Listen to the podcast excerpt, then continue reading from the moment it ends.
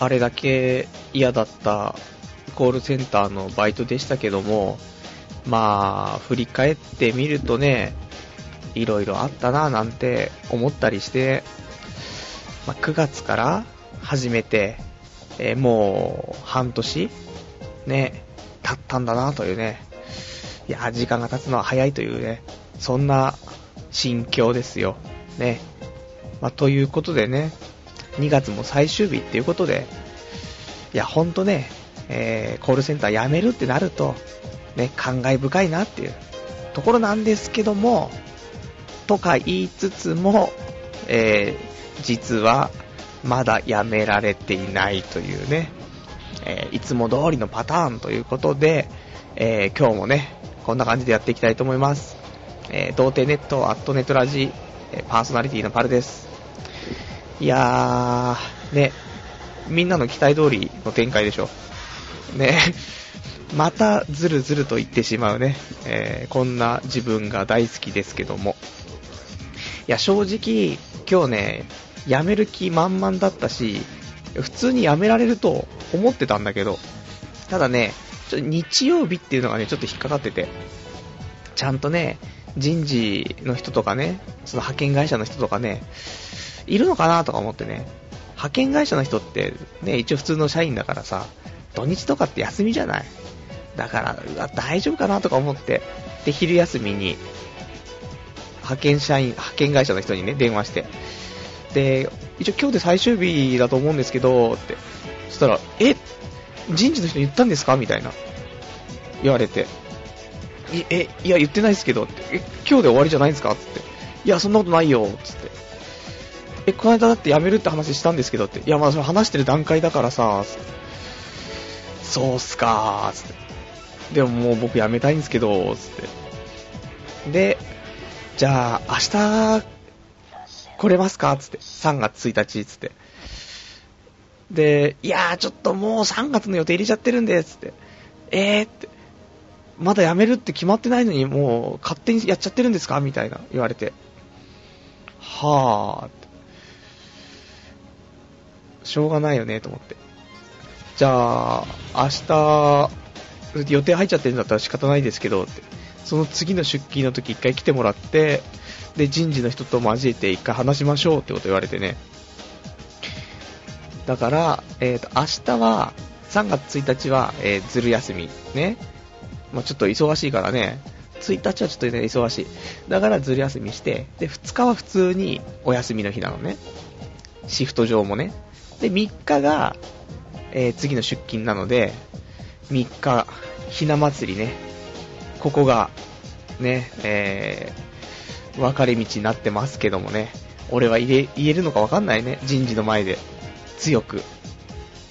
もう気持ち的には、じゃあ、1週間ぐらいちょっと、あの、調整するからやってもらってって言われてね、いやー、みたいな、なるけど、俺も気持ち的には、いや、もう、この面談終わったらこのまま帰りますっていうね、その潔さ、そういうのを出していきたいなと思ってね、この後俺、バイトの面接があるんで、みたいな、ぐらいのが行きたいんだけどね、えー、まあ、来週に期待というね、えー、いつもこんな展開ですね、しょうがないですね、はい。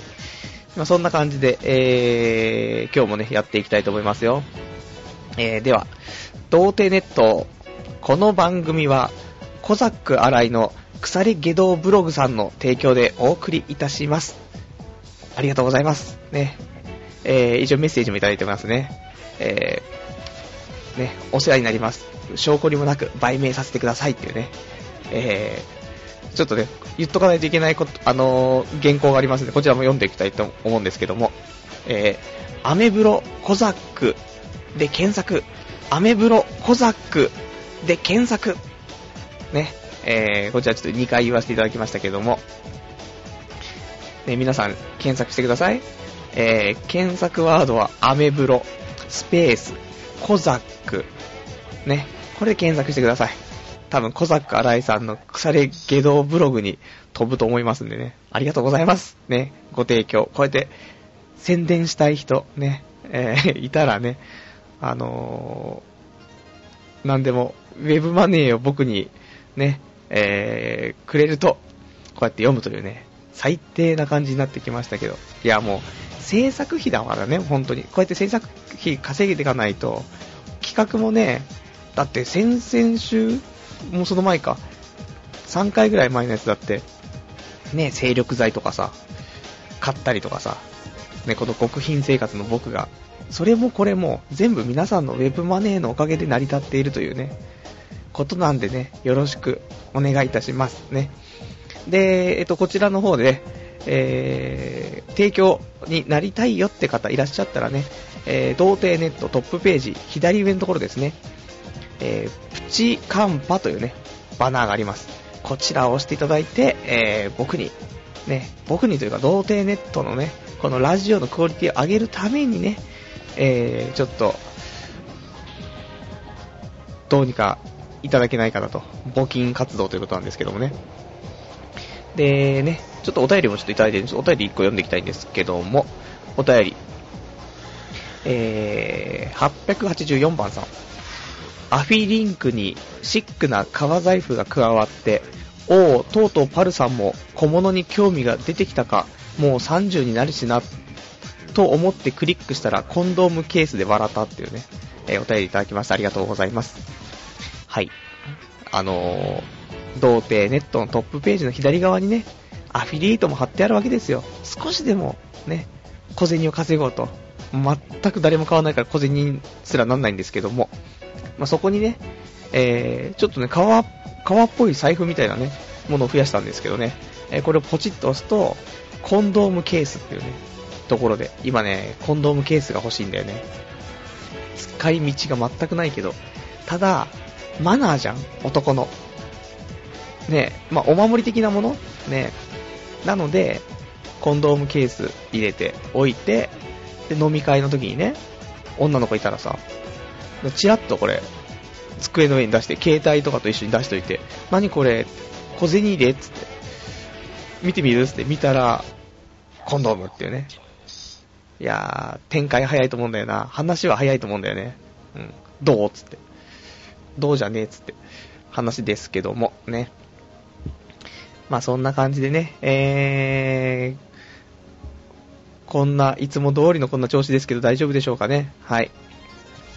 でね、えー、今日ね、そうしましたら一応、あの、本日のお題、ね、えー、先に言っておきたいと思いますけども、えー、毎週こちらの方ですね、本日のお題ということで、えー、生放送を聞いていただいているね、皆さんに、ちょっとお話をね、聞きたいなというところで、えー、本日のお題、えー、先週言っちゃったからな。どうなんでしょう。でも言っとこうね。えー、オナニーの頻度。先週言ってる？いや、でもいいでしょう。うん、オナニーの頻度ちゃんと教えて。ね。えー、オナニーの頻度だよね。ちょっと不安になってきちゃうよね。先週は？全くわからないね。覚えてないもんね。はい。大丈夫です。じゃオナニーの頻度で、ね、えー、いただければと思います。はい。そんな感じかな。違うじゃん。違う。すいません。オナニーの頻度は、えー、先週のね、話でした。ね、こんなんで何分もかけちゃってね、いかん。今週のお題。オナニー始めたのは何歳というね、こっちでした。ね。いかんいかんということでね。じゃあそちらをね、ちょっとお待ちしたいと。僕はちなみに中学2年生というね、ことで、友達に教えてもらいね、オナニー始めたっていうのが、ね、最初なんでね。まあ、その前に、チンコはね、変な話、まあ、勃起なんて小学校の頃からしてるわけですから、低学年の頃からね、もっと前か。まあ、勃起はね、ずっとしてたわけですけども、ね、勃起したの、チンコにね、えー、タオルを、濡れたタオルをね、引っ掛けて、母親に見せてたからね。うん、すごいでしょ、つってね。全くそのエロと結びついてないからね。自分のチンコの、この強力さを、みんなに見てもらいたかったっていうね、ところなんですけどね。うん、昔から変態だったんだな、俺な。うん。まあそんな感じでね、えー、まあ関係ないですけども、オナに始めたのは何歳かっていうのでね、えー、お便りいただければと思います。えー、リアルタイムで聞いていただいている方は、えー、掲示板の方、えー、ラジオ用スレッド、ね、こちらに書いていただければと思います。あと、ポッドキャストで聞いていただいている方に関しては、えー、こちらの掲示板でも大丈夫ですし、えー、お便り、ね、えー、メールでもお便りお待ちしております。メールアドレスは、えー、えー、ラジオアットマーク、童貞 .net、ね、こちらまでお願いいたします。それではね、ちょっと、コーナーをね、ちょっとやりつつって感じでね、行きたいと思うんですけども、えー、じゃあ最初のコーナーね、えー、iTunes ストア新着レビューのコーナー、こちらやっていきたいと思います。えーね、こちらが iTunes ストアの方でね、ポッドキャストを、まあ、公開してるわけなんですけども、で、こちらの方がね、まあ、レビューが書けると。で、1から5までのね、星もつけられてってことでね、まあ、そんなのがちょっと増えた週にはね、こちら紹介していこうじゃないかというコーナーなんですけども、先週ね、あのー、一つあったんですけどもね、ちょっと読み忘れてしまったので、そちらが一つと、また今週一つ、えー、いただいてますんでね、二つ、今日は二つ読んでいきたいと思うんですけども、じゃあ先週のものからね、読んでいきたいと思います。えー、こちらがね、レビューのタイトルが落ち着くっていうね、ことで、えー、最近から聞き始めました。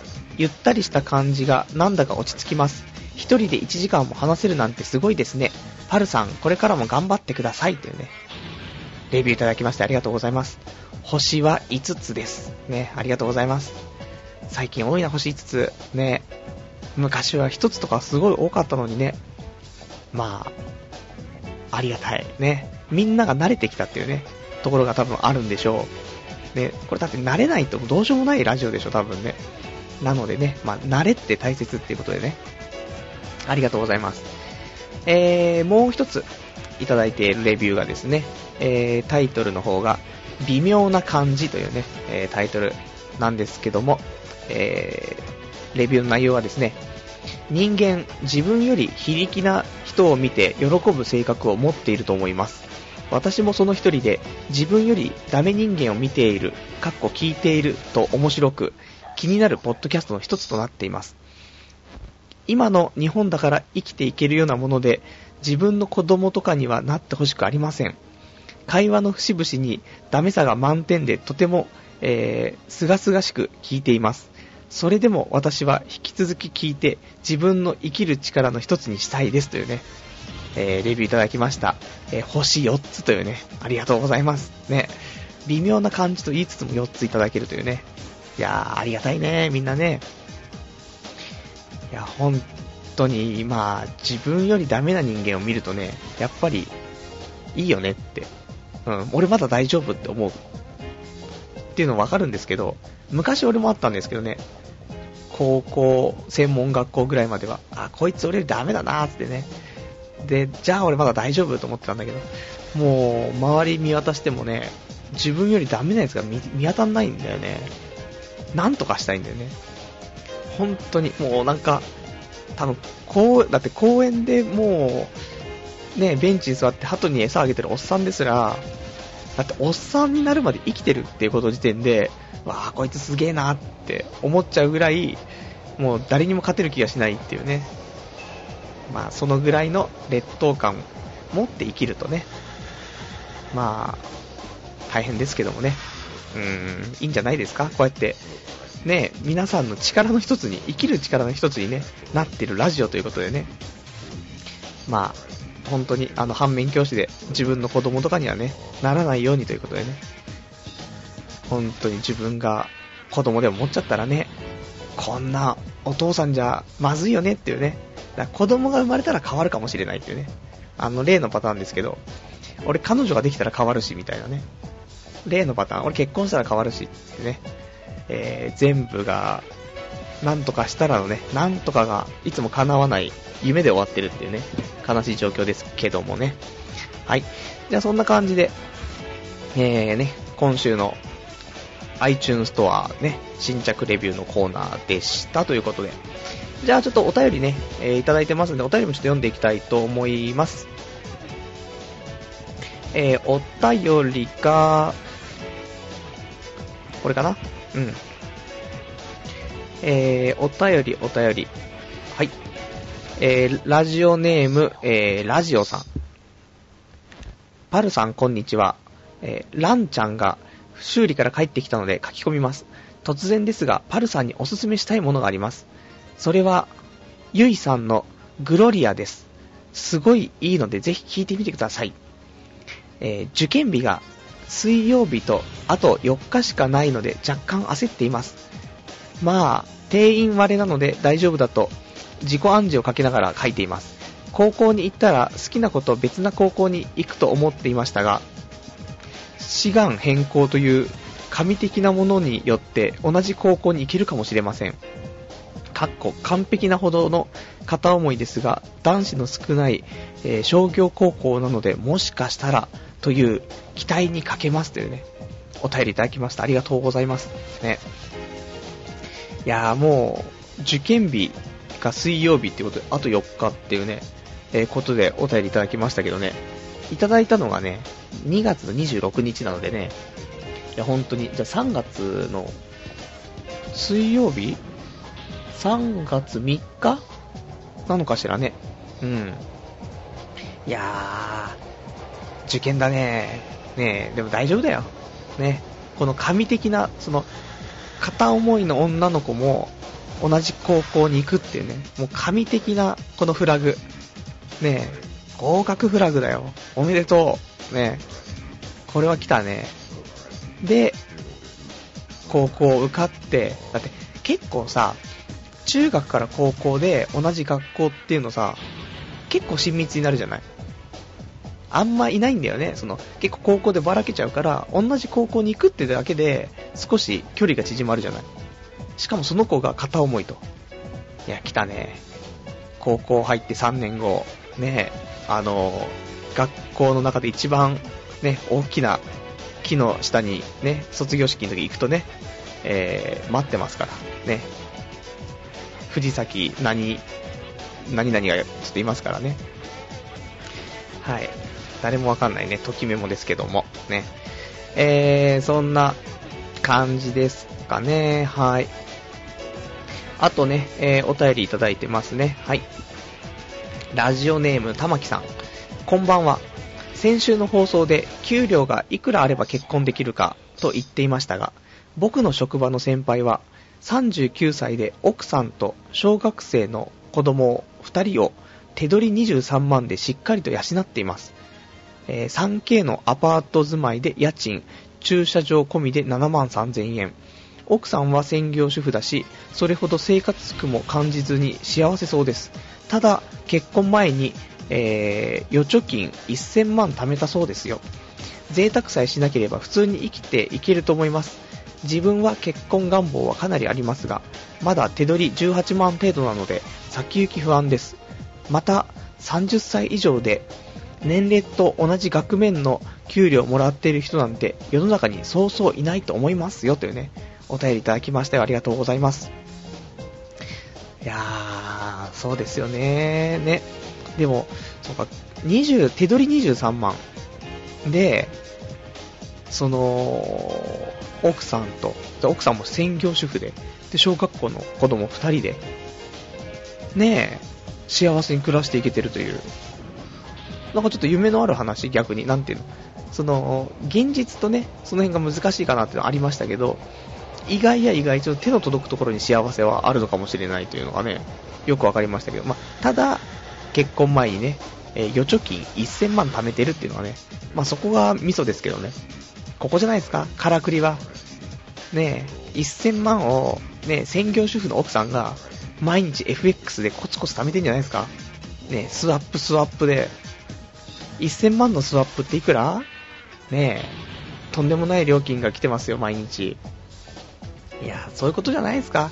もしかしたら。だって、でも23万。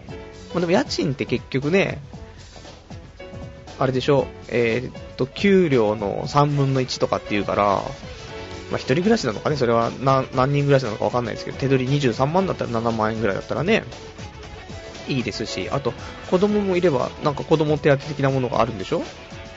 結婚してないからわかんないですけど。で、奥さん、は別に生きていくのに、まあ、でもな、そんな質素な生活させてもな、悲しい話もありますけど、まあ、でも全然23万で幸せそうだっていうからね。手取り23万だと、額面で、どんぐらい ?27 万ぐらいかな。27、8万でしょ？ね。いけなかないよね。頑張ろうか。ね。頑張ろう頑張ろう。で、えー、またね、えー、30歳以上で、えー、年齢と同じ額面をもらっている、ね、給料もらってる人なんて、世の中そうそういないと思いますよっていうね、話ですけど、どうなんですかね、本当に。で俺昔、あのー、正社員で働いてた頃、まあ、完全に、まあ、訴えたら100%勝てるぐらいのね、異常な労働をしてましたけどね。まあでもそのぐらい働けばそれはみんなもらえるって話なのかもしれないですけどね。うん、結構いい値段もらってたなっていうのはありますけどもね。あれまま、あのまま続けてればね、俺も幸せなね、生活がつかめてたんじゃないかなと思うんですけどね。なんとも言えんっていうね、ことですね。まあ、23万、手取り23万をじゃ目指してね、ちょっと頑張っていきたいとね、思いますよ。ね、ありがとうございます。えー、まあそんな感じかしらね。えー、よいしょ。じゃあね、そうだね、えー、ちょっとお便りいただいてますね。えー、ラジオネームキョロマルさん。ね、さっきの高校受験のね、ちょっとお話ありましたけどね、えー、キョロマルさんからですね、えー、自分は高校に入ってからですよ。すごいびっくりした覚えがありますってね。あ、これ違いますね。ありがとうございます。これ、オナニーですね。うん。オナニー始めたのは何歳の？お便りです。ありがとうございます。高校に入ってからですか？そっか。びっくりするよね。だって、じゃオナニーの最初って、本当に、だって、いつも尿、尿しか出てないところから、変な白い液体が出てくるんですよ。見たこともない。なんだこれって。しかも臭いし。臭いし、なんかドロッとしてるし、海みたいなもんじゃないですか。それが、チンコから出てくるっていう、ちょっとびっくりだよね。自分の体にこんなのがあったなんてってね。ほんとびっくりするよね。誰にも言えなくなっちゃいますけど。ね。いや、本当に衝撃的な、なんか出た、なんか出たってなったからね。はい。いいのかな。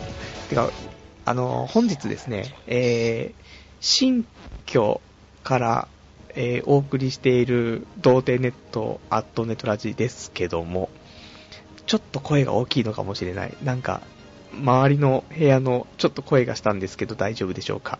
ね、オナニーとかね、そんな話ばっかりしてるからね。下の部屋にね、子供がいるんだよね。そう、えーとね、お母さん一人と、小学校の高学年の男の子一人なのかな？あと、小学校低学年の子どあの子供が二人ぐらいいるっていうね、えー、形の家族が下に住んでおります。ね。まずい。まずいのかな？ね。えー、でも、しょうがないですよ。我慢してもらいましょう。あと、30分、40分我慢してもらいましょう。ね。毎週待ってますから、この拷問の時間がね、下の階の人はね。申し訳ない。それではね、えー、ラジオネーム、えー、ラジオネーム、お前にやる処女はねえ、さん。ありがとうございます。先週の放送で、アニメイトは彼氏いたことない処女の集まりみたいなことを言ってましたが、僕はそうは思いません。だって、アニメイトの女の店員さんに限っては、可愛い子が多いと思いますよ。かっこうちの近所だけかなってね、えー、いつも会計してもらいながら、どうせ彼氏いるんだろうなって思いながら会計してもらってます。あと、僕には彼女がいます。僕だって童貞ですし、セックスもしてみたいですが、どうしても否認のこととかが不安です。だってゴムだって絶対じゃないし、我慢汁にだって受精可能な精子は存在する。もしそれで彼女がひ、えー、妊娠でもしたらと思うと、責任取る自信がないし、おろせという自信もないです。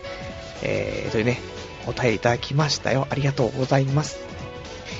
まず、ね、えー、アニメイトの話からいきましょうか、そしたらね。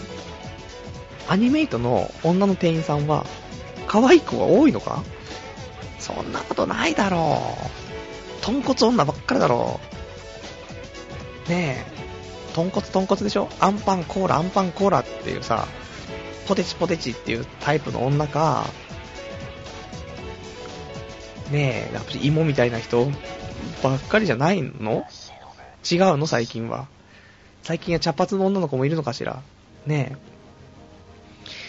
だそんなにさ、アニメイトの店員さんでちゃんと化粧してる女の子とかっていなくないと思うんだけど。そうでもないね。最近のアニメイトは違うのかしらね。ちょっと俺近くのアニメイト行ってきますじゃあ。ね。あと明日の、明日の求人のね、えー、見て、アニメイトって検索してね、アニメイト探します。あるんだよね、いつもね。毎回募集してんだけど、近くで募集してないからね。ちょっと埼玉のアニメイトで働いちゃおうかな、みたいなね。いらっしゃいませですね。でもなそのアニメ詳しい奴らの中で、アニメ語ると、すごいにわかってバレちゃうからな。うん。あの作品のあのシーンいいよねとか言っても、うんうん、そ、そうだね、つって。全然わかんないですよね。にわかオツって言われちゃうからな。まあ、そんな可愛い、でも可愛いね、店員さんがいたらね、アニメといいよね。アニメの話題ができて、だって、しかもアニメイトだから、可愛い店員さんだったら絶対的にコスプレするでしょ。来たよ。コスプレフラグ。あー、俺これアニメイトもいいなアニメイトか漫画喫茶。もうこれどっちかにしようね。えー、そんな感じで明日の求人にぼあの期待をしつつ、ね。あと、えー、お便りの方でね、えー、いただいてましたけども、彼女がいると。だけど童貞ですしと。セックスしたいけども、否認が不安だと。ね。まあ、これが、ね、素敵なね、あの、童貞心というか、って思うんですよ、僕は。俺も、未だにちゃんと、未だにって表現もあれですけど、彼女もいたし、いて長かったけども、普通ね、彼女と2年とか一緒にいて、ね、で、セックスもしてれば、ゴムなん、ゴムをつけない時って絶対あるんだよ。普通は。むしろゴムをしなくなる方が多いと思うんだけど、俺は一回もゴムをしないで、生でセックスをしたことがないというね。俺もビビりなんだよね。だから、外に出せばいいじゃんみたいなね。話をする奴がいますだけど、ね、そう我慢汁になって受精可能な精子は存在するっていうね、これがありますから。だからもう生で入れたことすらないですからね。うん。入れてみたいってね。入れるまでは死ねないっていうね。そういうのが俺を活かせて、活かしているね、原動力になってますけどね。風俗行きたいと、生でチンコを入れたいとね。この二つが、ね、今俺が死なないっていうね、二つの要素ですね。うん。大きな日本柱ですけども。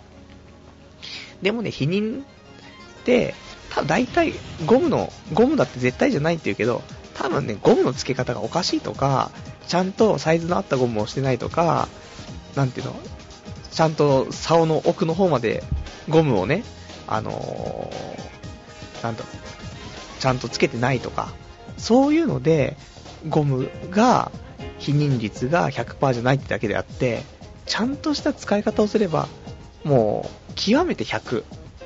で、俺も正直ゴム使って、しっかりね、自分のサイズに合うもので、もうしっかりした、ちゃんと装着してね、それでやって、もしそれでできちゃったら、それはいいんじゃないかなって。それは、もうそういうタイミングだと。神様がね、そういうフラグを立てたっていうだけの話なんだよね。そうしたら、責任を取ればいいんじゃないかな。ね、下ろすのはね、僕もあれなんで、できたものは、だ来るものを拒まず、去るものを追わずですけども、ね、来たんだったらウェルカムってことでね、えー、そうすると、なんかいいんじゃないですかね。ちょっと、家族を幸せにしたいっていうね、そういう気持ちで養っていかなくちゃって気持ちで、強い心で社会に出られるというね、そういうところが、僕にもそういうの欲しいんですけど、ね、今こんなね、堕落した感じを脱出するにはね、やっぱ彼女ができて、で、結婚して、子供ができないとね、ここが脱出できないと思うんだよね。うん。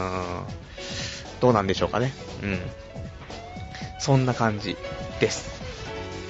えー、でね、そうそう、俺もちょっとまた話したいこともいろいろあるんですけどもね、その、まあ、彼女欲しいとかっていう話にも、まあ、近いんですけどね、あの前にさ、俺が結婚式でスピーチをするっていう話をしたと思うんですけどもね、その結婚式のスピーチをしたね、新婚の家にちょっと遊びに行きまして、で、まあ、その時いたのが、の新婚の夫婦と、あとその、そこのね、えー、その俺の、まあ、友達の、ね、まあ、っていうのは前の会社の同僚だったんだけども、そこの会社の同僚たちでね、えー、全員で6人とかで行ったんですけどね。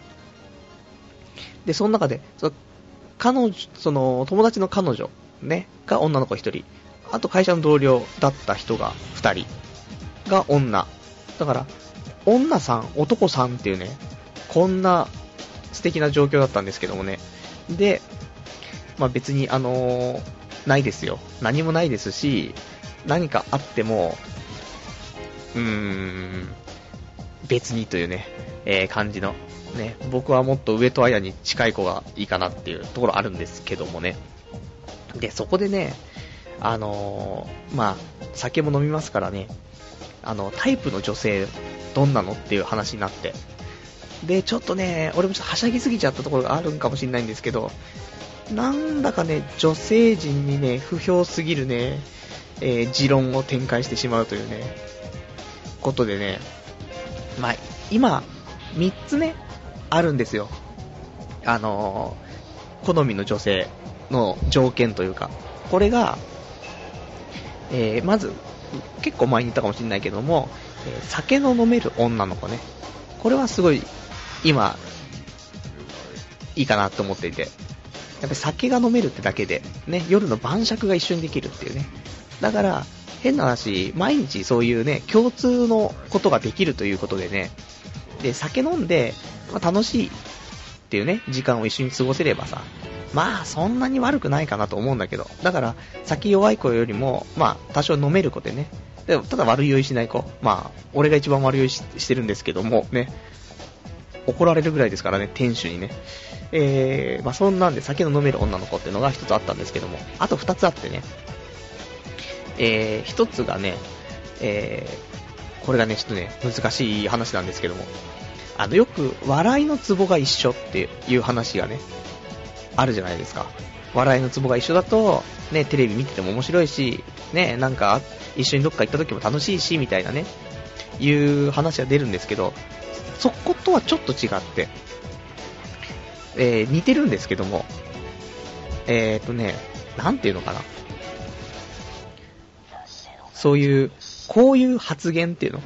こういう発言が面白いというね、そういう感覚が一緒っていう、だなんだよ、笑いのツボが一緒っていうのは、受信側でしょ？受け身の方。テレビ見て、それを見て面白いと感じる感性なんだけども、えー、そこじゃなくて、こっちから発信する。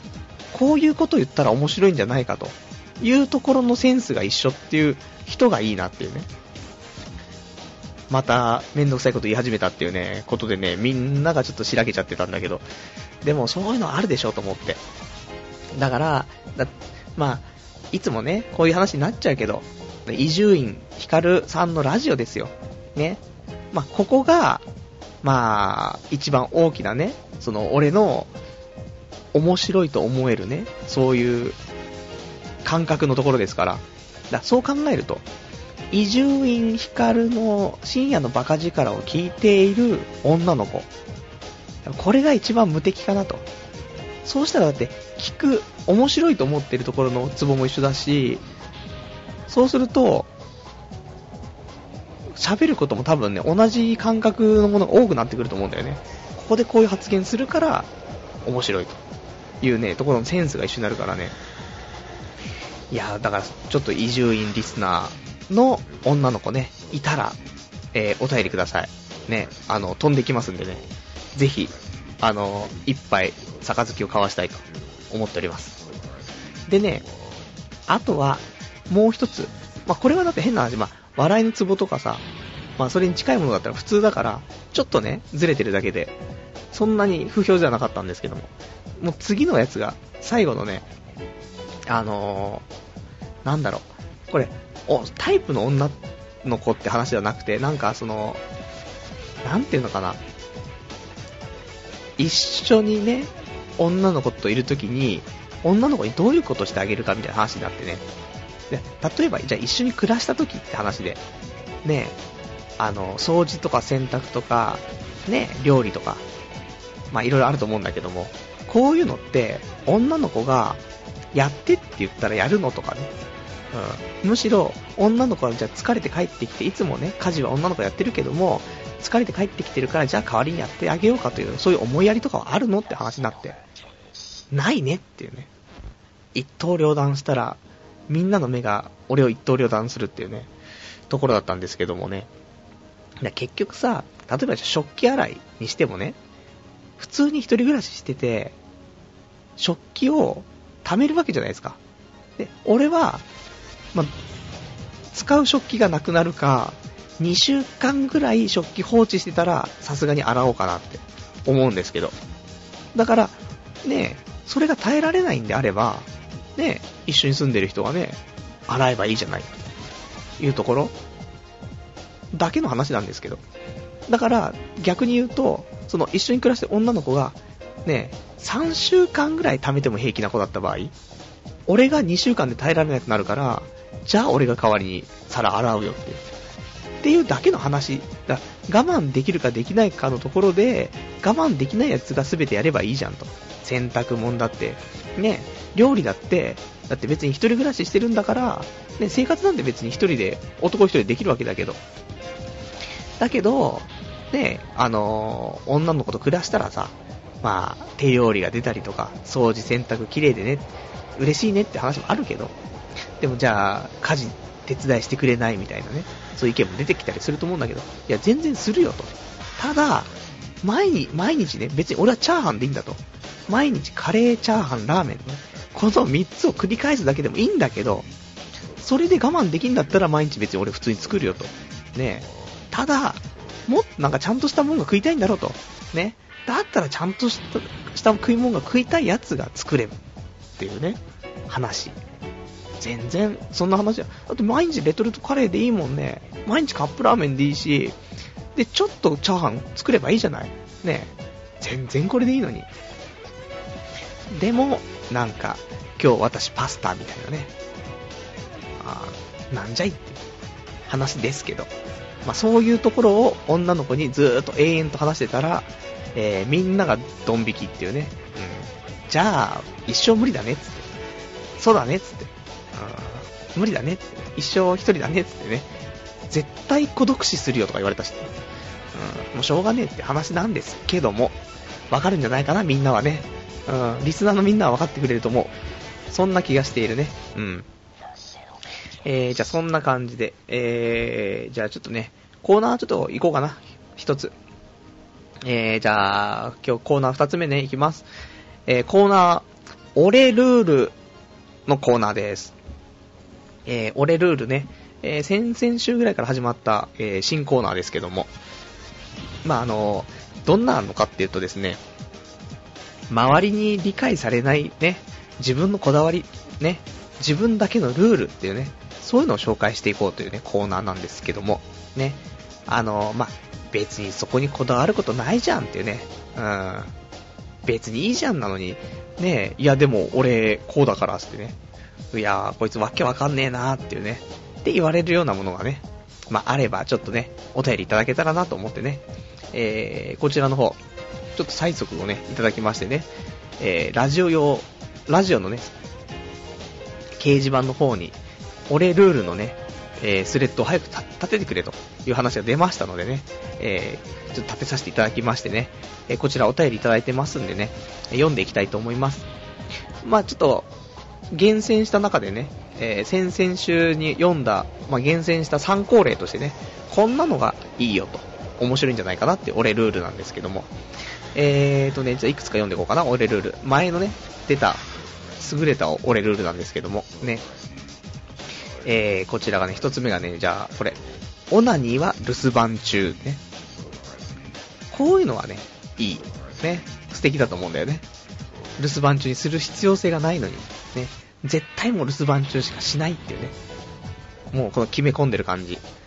素敵だなと僕は思うんですけどね。うん。とかね。あと、見たいアニメはリアルタイムっていうね。そういうのも好きだな。うん。録画じゃ許されないんですよ。やっぱし。好きなアニメはリアルタイムで見ないと。変な話、もう魂が抜けますからね。そんな録画なんかで見てるなんかじゃダメなんですよ。もうリアルタイムで見ないと価値がなくなってしまうというね。勝手な自分の価値観という。そういうのも素敵。ね。そう。とか、まあそういうのがありますよってことね。うん。まあそんな感じで。じゃあちょっとね、読んでいこうかな。えー、じゃあお便りいただいてますよ。えー、じゃあこちら、コーナーね、えー、俺ルール、えー、ラジオネームカオスさん。えー、リアルタイムで見れなかったアニメは、いちいち iPod に入れて部屋で見るってね。えー、そんな俺ルールというね、ことです。いや、リアルタイムで見れなかったアニメはいちいち iPod に入れて部屋で見るってね。どういうこと？ね、いいじゃん。なんか、パソコンとかで録画してるんだったらパソコンで見ればいいし、ね、どっか DVD とかね、ハードディスクレコーダーとか撮ってる、撮ってるんだったら、それで見ればいいんでしょうけど、なぜか iPod に入れて、で、iPod に入れるからといって、なんかポータブルして見るわけではなく、iPod に入れて自分の部屋で見るっていうね。いやー、いいんじゃないかなどこで見てもいいんじゃないかなっていうね。うん、ダメなんでしょ。ね、iPod にまず入れないといけないでしょ。ね、いろいろ、大変な、ね、だこうやってなんかね、俺ルールを読んでいくと、なんか生きづらい世の中だなってね、すごい思うっていうね、ところ。ね。あと、もう一通いただいてますね、えー、カオスさんで。えー、プーマのジャージは、外には履いていかない、絡まれるからというね、えー、ルールがあるらしいですね。じゃあ外、ね、いやでもプーマのジャージ着てても絡まれないでしょ。絡まれんのかな？絡まれないよね。絡まれると思ってるだけでしょ？ね大丈夫だよ、絡まれないから。だ、だ、なにこれは、プーマのジャージだとダメなの？アディダスのジャージは大丈夫なの？ねちょっとわかんないですけども。ねまあ、ルールがあるんでしょう。プーマのジャージは外には絶対ね、着ていってはいけないというね、暗示が、自己暗示的なものが感じられますけども。あともう一つね、カオスさんで。えー、アニメイトで使うお金は2000円までっていうね、えー、自分のルールがあるらしいですけども。まあ、2000円までっていうね。なんででしょうかね。あるんでしょうか。か2000円以上のものが出てきた場合だよね。やばいっつって。これ2500円だってね。CD とか買わないってことでしょ ?CD、アルバムとかはね。アニメイトじゃ。2000円までのものしかグッズ的なもの。グッズも、高価なグッズは買えないってことだよね。2500円だ。やばいって、マグカップセット2500円みたいな。買えないみたいな。このパターンね。いつもラミネートの100円のカードを買わざるを得ないみたいなところなんでしょうかね。アニメイト全然行ってないからな。あ、でもこの間ちょろっと行ったんですけどね。なんかないかなと思って。なんもなかったね、アニメイトね。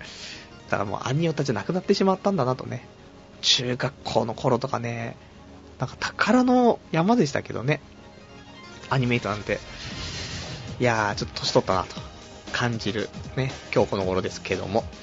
えー、あとね、じゃあ、あといただいている俺ルール、えー、ラジオネームクオリティ重視さん。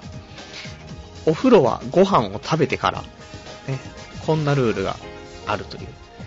お風呂はご飯を食べてからね、だ、ダメなんでしょうね。ご飯を食べる前にお風呂っていうのはもう許されないんでしょ？でも、それはわかる気もするよね。俺も、えー、ある、そういうのは。だご飯を食べてからじゃないと、例えばだって、例えば口の周り、じゃあ油っぽいもの食べたとしたら口の周りに油がつくわけじゃないですか。そんなんで、嫌だもんっていう。そんなんで寝たくないもんっていう。口拭いてもやっぱりちょっと油残ってるし。そう考えると、ねお風呂ご飯食べて、ちょっとそれでも汚れるから、その汚れすらも落として寝たいというところが感じられるんですけどもね。そうしたら俺もね、ちょっとお風呂になると一つ俺ルールとしては、えー、オナニーはお風呂に入る前っていうね。これはもう完全に俺ルールですけど。なんかダメなのね。あの、お風呂に入った後にオナニーとかしたくないじゃん。絶対だからもうお風呂に入ることが前提でオナニーして、でお風呂に入ると。たまに力尽きてお風呂入る前に寝ちゃってる時ありますけど、基本がね、そういうルールは設けてね。だから多分この後もオナニーするとしても、そういうことだと思うんですよね。お風呂入る前にオナニー。結構多い多いんじゃないかな、このルールは。ね。みんなしてると思いますけども、ね。って思ってるのは自分だけかもしれませんですけども。えー、あとね、えー、クオリティ重視さん。えー、漫画は週刊誌で読んでいてもコミックスを買うう。そういう俺ルールというね。まあ、そうだね。俺も、あ、でも、そうでもないな。やっぱし、週刊誌で読んでたらコミックス買わないけど、ただ、その、自分がこの作品は、すごいと。で、人にも読ませたいと。そういう感じの漫画だと、買ってしまう。あ、これ買ってる一つ。あの、今、ヤングジャンプでやってる、えっ、ー、と、べしゃり暮らしっていうのが、漫画があるんですけども、ルーキーズ書いた人のね、えー、漫画なんですけども、いや、俺これはね、多分ジャンプで連載してる頃から見てて、で、その後ヤングジャンプに移ったんですけどね、もう最初から、あのー、ちゃんと毎週毎週見てても、漫画もコミックスで買ってしまうというね。そうだ、唯一買ってるかな。あとはね、うん、コミックスで買わないですけど、それだけは週刊で読んでコミックスも買うと。いう感じかな。あとはなるべくね、コミックスで買うんだったら週刊誌読まないようにしてますけどね。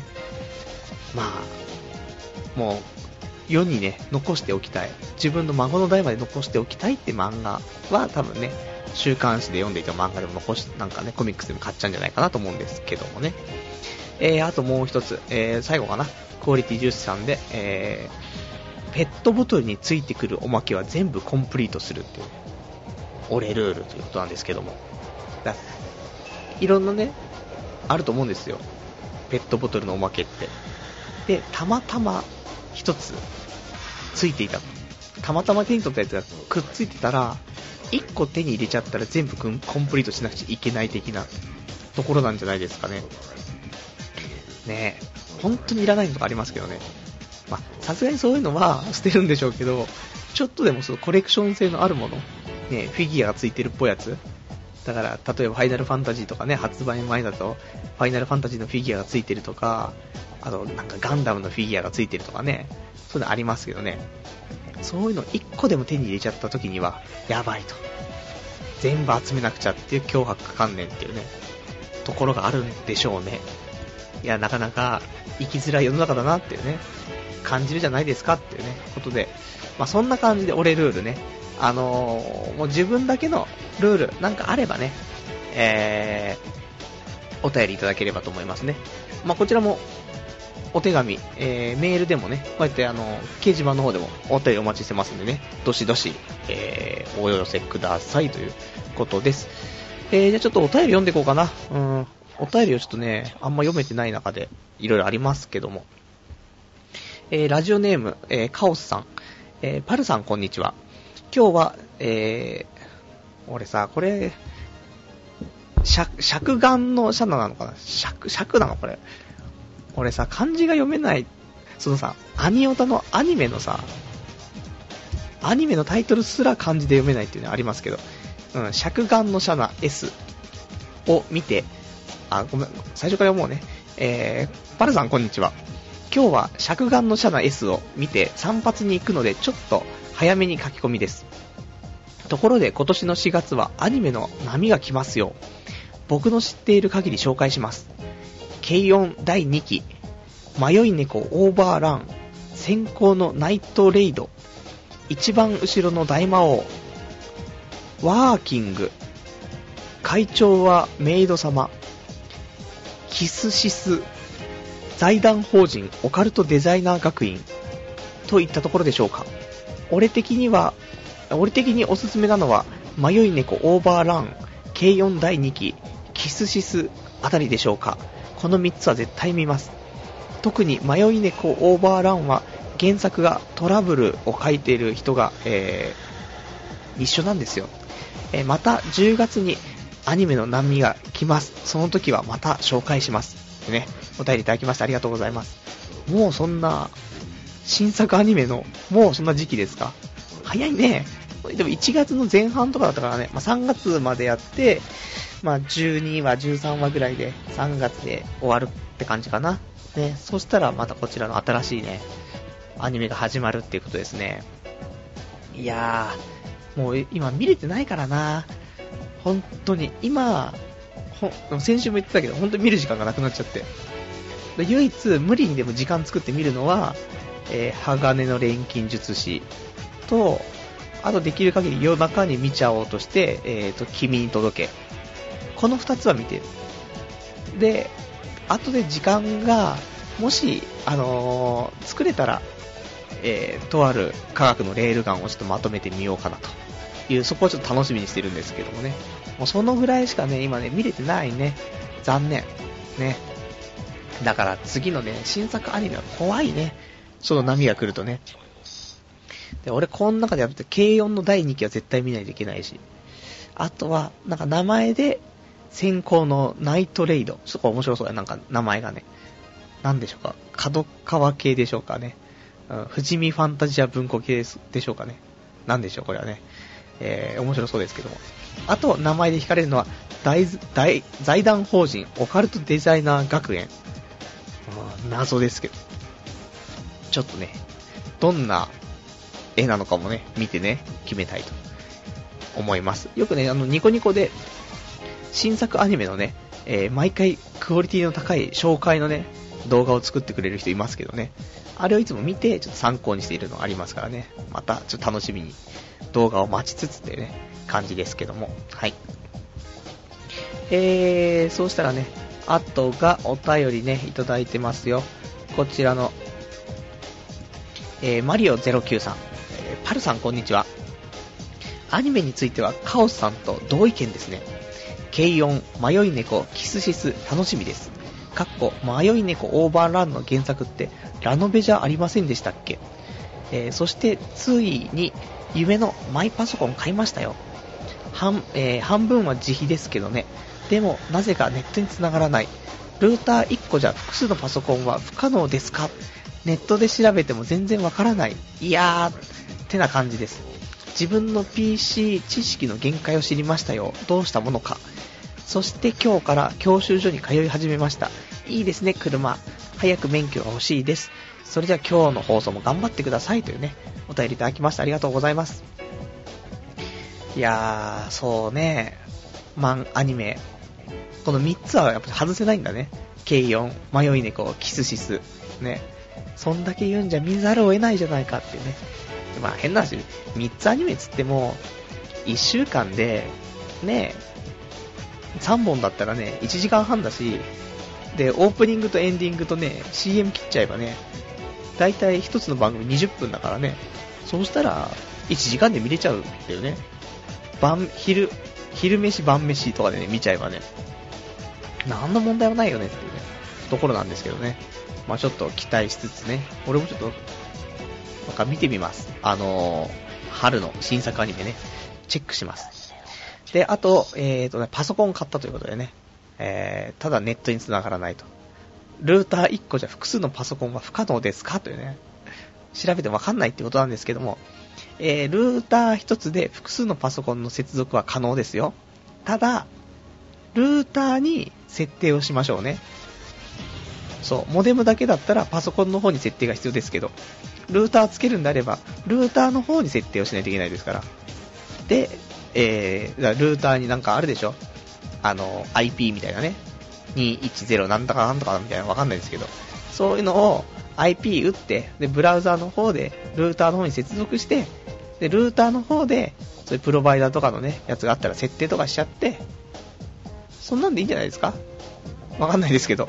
そしたら、あとはもうルーターに記憶が残ってるので、複数のパソコンつないでも繋がりますよということで頑張りましょう。ね。そんな感じ。で、あと教習所も行き始めたって、なんかいろいろとね、いいですね。なんか若いっていいなっていうね。いろんなことを始めてるね。キラキラしてる。うん。俺もまたキラキラしたいんですけど、残念ながらね、もうちょっと濁ってきましたけども。えー、じゃあまたお便りね、読んでいきたいと思います。ラジオネーム、ボボブラジルさん。えー、パルさん、新居の住み心地はいかがですか？今度、えー、お部屋も、今度のお部屋も、隣からシルバー事件が心地よい BGM として、えー、漏れて聞こえてくるといいですねっていうね、お便りいただきましてありがとうございます。そうなんですよね。隣の家またね、シルバー事件かけてるんですよね。ちょうどいい具合の音楽がね、流れてきちゃっててね、拾っちゃってるんですよね。大丈夫かなこれ。ねラジオに載せたくないんだけどなシルバー事件の音楽がね、どうしても乗ってきてしまうというね。しかもこんな短い曲をね、エンドレスで流してるっていうね。うん、ちょっと左の、ね、隣の住民の方はね、毎回おかしな人が多いなっていうところですけどもね。うん。いやー、そんな言い訳しつつ、ね、やっていかないといけないというね、ことで。えー、あと、ラジオネーム、牛島くん。えー、パルさんこんばんは。えー、ガキの使いを見ているんでしょうか今日のラジオありますよね楽しみに待ってます。というね、お便りいただきましてありがとうございます。ね、ちょっとね、あの、パソコンをね、再起動したりしてたらね、あの、放送時間ちょっと遅れてしまったってありましたけどね、えー、無事にやってますよ。ね。牛島くんね、ありがとうございます、いつもね。うん。いやー、そんな感じのね、今日この頃ですよ、皆さんね。あとね、えー、まあ俺も話したいこともありつつだけど、もうそろそろね、えー、お時間が来てしまっているのでね、えー、お便りをね、ちょっと読めていないのをちょこちょこ読んで、もうお別れということでね、えー、じゃあいくつか読めてないお便りね、読んで終わりにしたいと思います。えー、ラジオネームカオスさん。えー、こちらね、先ほどのオナニー始めたのは何歳というね、えー、今日のお題ですけども、えー、オナニーを始めたのは、えー、時期は中1の夏ですよ。行くときは怖くて、中途半端に行ってしまいました。ね。そんなことでしたね。あと、えーと、話変わってますけども、アニメイトの話ですが、僕が店員に、とある科学のオープニングの CD の場所を聞いたところ、その店員は、とある科学の存在を知らず、えー、書類を5分くらい見て、ようやく教えてくれました。アニメイトの店員がオタクという概念をなくそうという、ね、お便りいただきましてありがとうございます。なるほど。オタクという概念をなくしちゃっていいんですね。でも、オタクっぽい店員いるけどね、そうでもないんだね。いや、ジャンルじゃないのその、アニメイトってゲームとアニメと、まあ、あとコスプレと、あと、ボーイズラブとかそういうのがいっぱいあるでしょその中でだよね。あともっと、もっと王道なアニメとか、漫画とか、ね、そういうのに分かれてる人として、それでどっかの強みがみんなあるんでしょうけど、そこでとある科学っていうのは、その人にはあまり響いてなかったってことなのかもしれないですけどね。まあ、そんなんでもやっていけるということだったら、まあ、大丈夫かな。ちょっと安心したっていうね。さすがに俺もね、ちょっと、なんだろう、まあ、変なギャギャルゲーみたいな、ね、感じの、元がギャルゲー、エロゲーのね、えー、アニメはね、少し二の足を踏んでしまうとありますんでね。そんな感じ。まあ、ちょっとアニメイトの店員にまた一歩近づいてしまったね、えー、情報ありがとうございます。で、オナニーに関しては中1の夏ということでね、行くときは怖くてね、半分、中途半端に行ってしまったとわかる。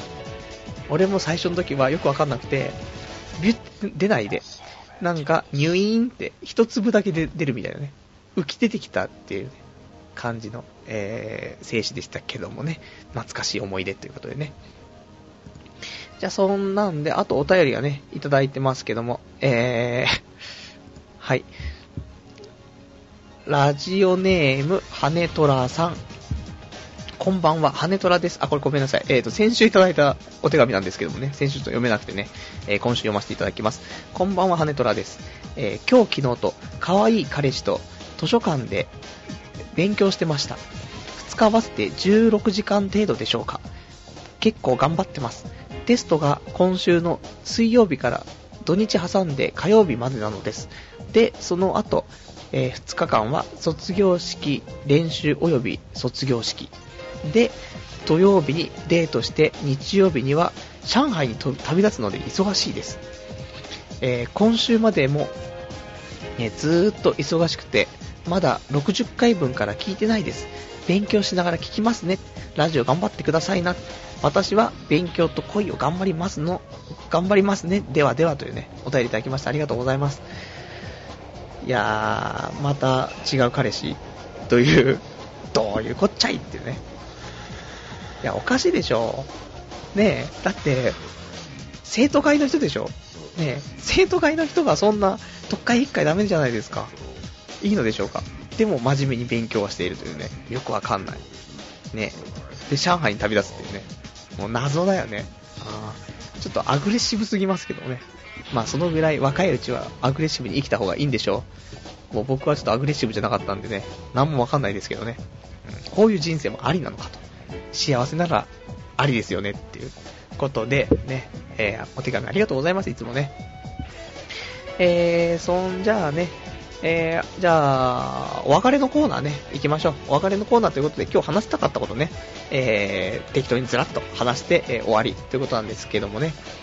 えー、今日ね、何を話したかったかって、まあ、引っ越し完了の話もちょっとしたかったんですけどね。まあ、今ちょっと部屋見渡すとね、えー、ゴミため、ね。あのー、本当にゴミ、ゴミ屋敷ですけどね。引っ越しをね、ほとんどその段ボールとかでまとめたりではなくてね、あの、ゴミ袋ね、ゴミ袋に全部突っ込んで、そのまま移動みたいなね、感じだったんで、ゴミ袋が散乱してますけどね、足の踏み場がないですけども、頑張ってますね。